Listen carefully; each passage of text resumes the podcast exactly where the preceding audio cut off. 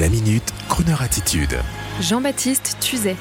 La Pérouse, un renouveau digne d'un film de Woody Allen.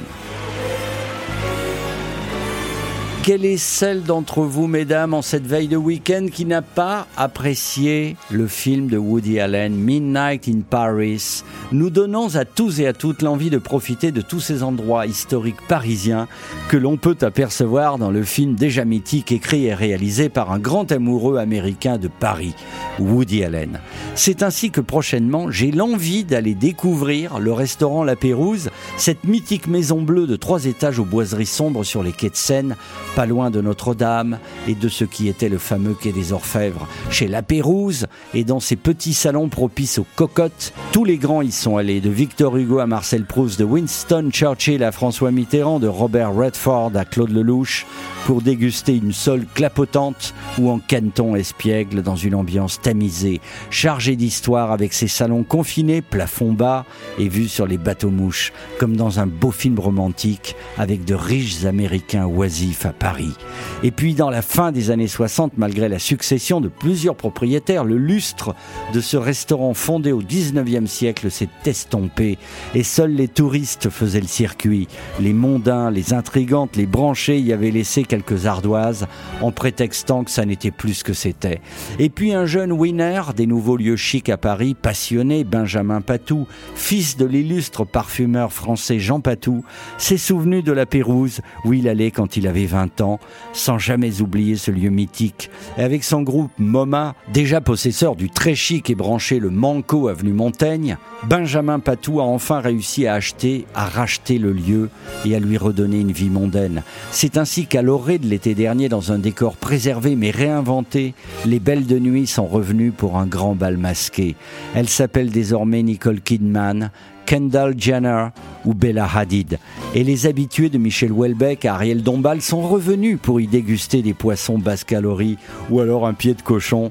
Mais hélas, plus de soufflé au praliné, mais qu'importe. Même si j'y croise Kim Kardashian, j'irai vivre un peu de Midnight in Paris en allant chez la Pérouse et avec ma chérie j'irai dans le salon Quai des Fleurs comme le faisaient jadis Gainsbourg et Jane Birkin. Nous irons à pied depuis la rue de Verneuil comme Gainsbourg et Jane Birkin chez la Pérouse et je n'aurai aucun rictus malheureux au moment de l'addition. Crooner attitude oblige. Une nuit que j'étais à me morfondre dans quelques pubs anglais de Londres, parcourant l'amour monstre de Wells, me vint une vision dans l'eau de Cels.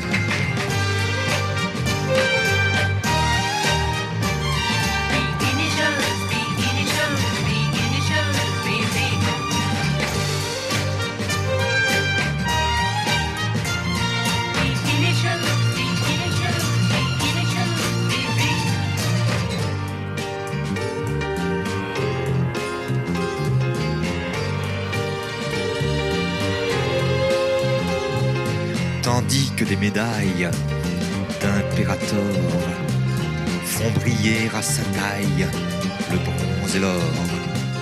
Le platine lui grave d'un cercle froid la marque des esclaves à chaque doigt.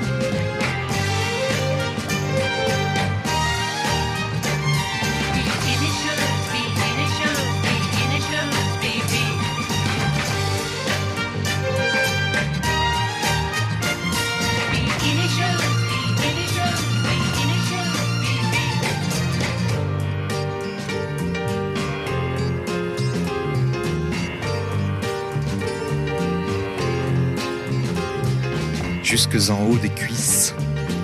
Elle est beauté. Et c'est comme un calice à sa beauté.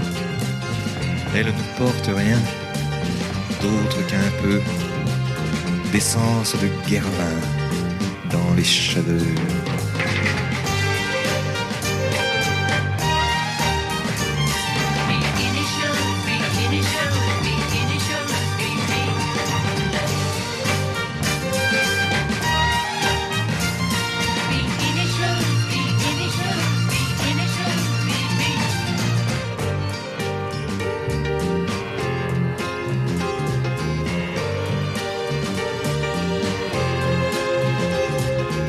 Chaque mouvement, on entendait les clochettes d'argent de ses paniers. Agitant ses grelots, elle avança et prononça ce mot Almeria.